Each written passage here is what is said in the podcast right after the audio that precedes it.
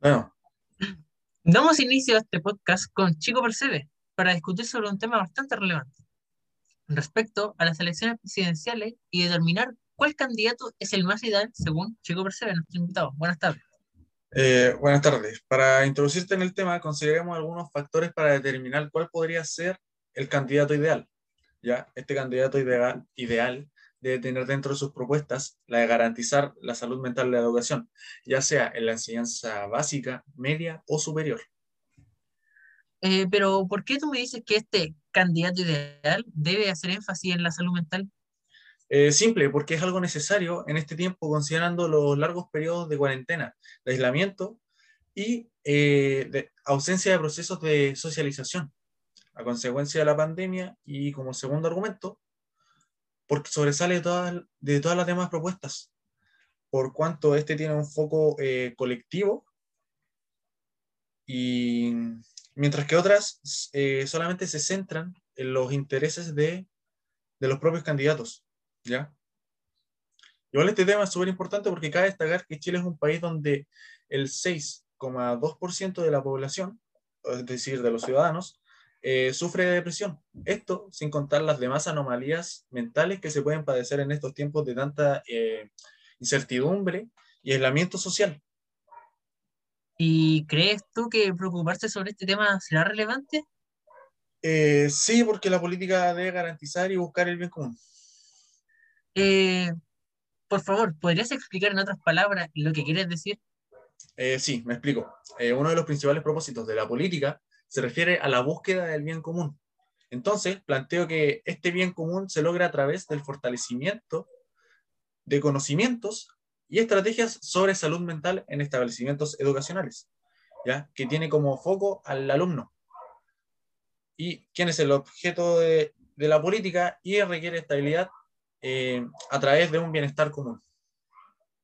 Eh, bueno, ahora tú me hablas del bien común, pero ¿podrías definirlo? Porque das por hecho que todos sabemos lo que es el bien común y hay gente que no puede entender bien ese concepto.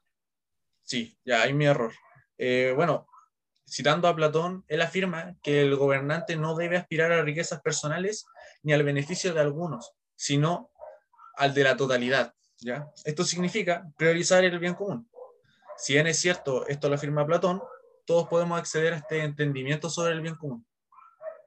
Eh, muchas gracias por la aclaración, pero desde mi punto de vista se puede complicar la búsqueda del bien común porque hay diversos casos y tan variados que aunque se quisiera garantizar para todos, no va a llegar al conjunto completo de alumnos y profesores que tú mencionas. Además, la salud mental no constituye una de las bases del bien común que el Estado debe garantizar, siendo las instituciones las responsables de ello.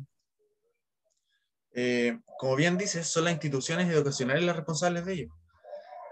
Y un detalle que pasas por alto es que las instituciones son parte de la preocupación del Estado.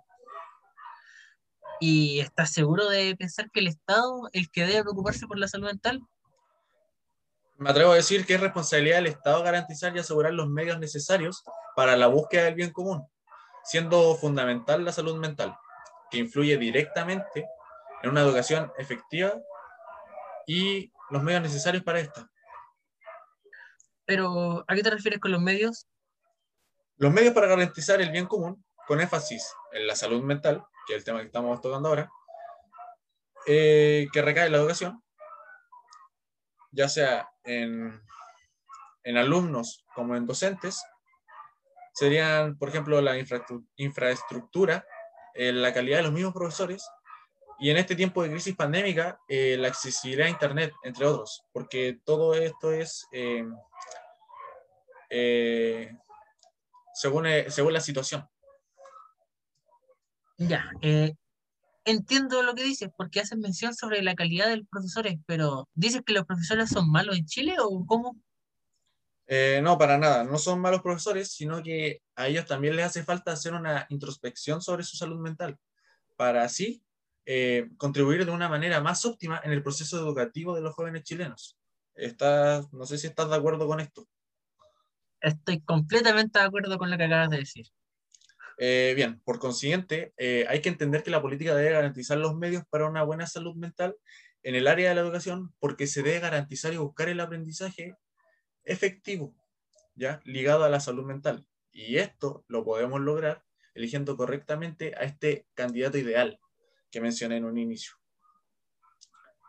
Bueno, eh, entiendo que según dice, la salud mental tiene repercusión en todo y por eso es tan importante, sobre todo en la educación chilena. Exactamente. Se debe garantizar una buena salud para los estudiantes, eh, los que se volverán una parte fundamental de la sociedad. Y si por alguna razón en su periodo escolar su salud mental se ve afectada, esto puede tener consecuencias en su desarrollo y es por ello que la, política eh, debe preocuparse de la salud mental de los estudiantes. Además, el Estado debe asegurar una educación efectiva y todos los medios para que todos los medios que se necesiten para ello, incluyendo la salud mental.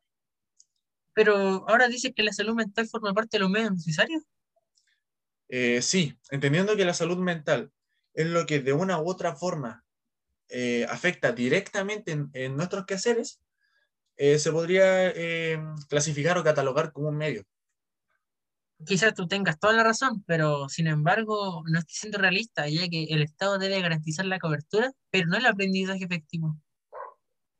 Eh, es que el Estado tiene el deber de, de, garantizar una educación efectiva. Por lo tanto, al hablar de educación efectiva, debe ser prioridad este tema de que esta garantía sea efectiva.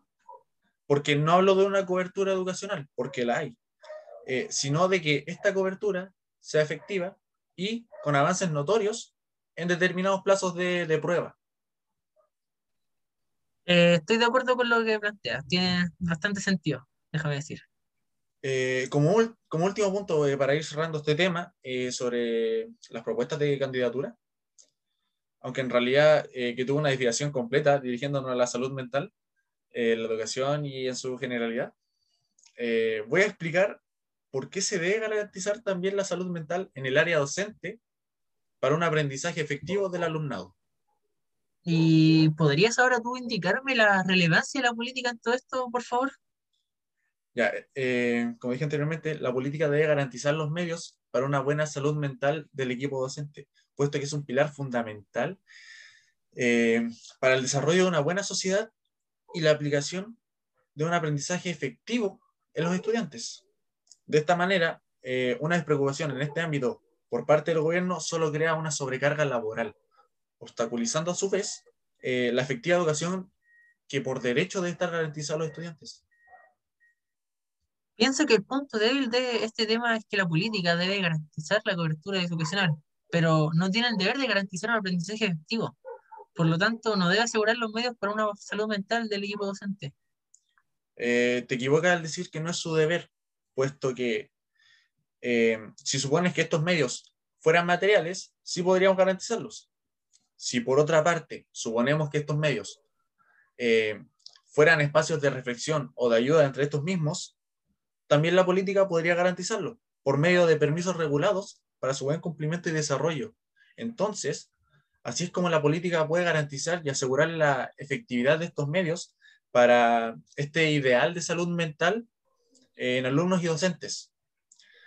Jamás podemos olvidar que, para una buena eh, educación y de calidad debe asegurarse un buen equipo docente. Por lo tanto, la política sí tiene el deber de buscar los medios para una buena salud del profesorado.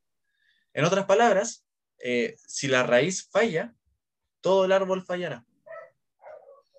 Bueno, creo que con esta última frase estamos cerrando el podcast del día de hoy. Muchas gracias a todos los presentes. Espero que les haya gustado. Se despide Sino Nomán junto al chico Bercebe. Hasta la próxima. Adiós.